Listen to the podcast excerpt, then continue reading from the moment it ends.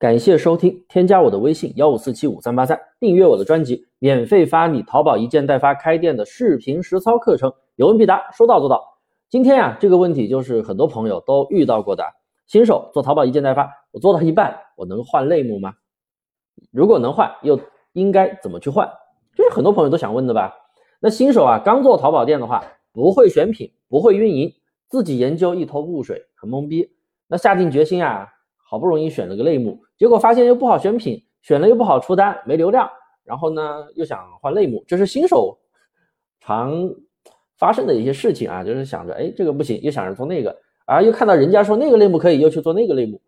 所以啊，我今天给大家先回答第一个问题：做到一半能够换类目吗？答案肯定是可以换的。现在啊，淘宝啊，对于店铺的主营类目的计算，它是以在线商品数量为准的。什么意思呢？就是你店铺里面出售中的宝贝是什么类目，那么占比的话，就按照你出售中的宝贝类目计算，不是按历史的宝贝，它是按你就是现在正在卖的产品，然后的主营类目来计算的。所以呢，你其实可以直接换掉，但是你得把之前的商品要清理干净才行。要不然的话，你之前的商品没有清理干净，你要换一个类目，那店铺的主营类目到底是给你现在的还是给你以前的呢？那标签就有点乱了，对不对？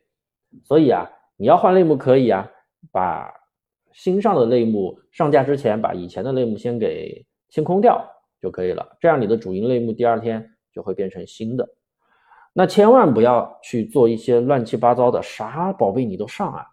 这样的话，很多新手啊，他是一开始做淘宝店，他都觉得啊，嗯，我种类传的多，机会就大一点，我宝贝数量多，被人看到的机会就更多。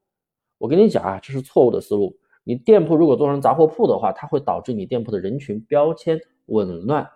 你真的不要以为商品种类越多越容易被人搜到，淘宝的搜索逻辑它不是这样的，它根据你的店铺标签来匹配对应的人群。你类目越杂，你的标签就越乱。你别说去给你匹配流量了，其实这个东西它就叫千人千面标签。所有所有的电商平台也好，或者是互联网平台也好，它都是这个规则，因为这样才能找到更加精准的人群，对不对？哦，就拿喜马拉雅来说吧，你经常听我的节目，那你肯定是对创业、对商业、对电商感兴趣，那系统肯定就是经常给你去推荐一些。其他人的相关的专辑是不是？同样的，你经常刷抖音，你天天看美女，他会给你发一些老男人的搞笑视频吗？或者说，一个美女博主，她什么都发吗？她肯定就发自己是吧？跳舞的视频，他会去发一些其他的什么影视啊、什么小孩呀、宠物啊、车呀，他会发的那么乱吗？不会，一样的道理，做电商也是这样的道理，所有的电商平台。互联网平台都是这样子的，而且你去看很多大的店铺，它有上很多产品吗？甚至有些那种销量特别厉害的那种店啊，店里可能就几个宝贝做爆款，人家有上很多宝贝，人家有什么都上吗？几乎是没有这样店的，你们自己去看一下。所以我们真的是要打破认知，了解规则，因为淘宝店才可以赚到钱嘛，对不对？好了，那今天的内容我就给大家讲到这里啊，感谢收听，大家别忘了添加我的微信幺五四七五三八三，可以找我领取一份淘宝一件代发的开店实操视频资料，有问必答，说到做到。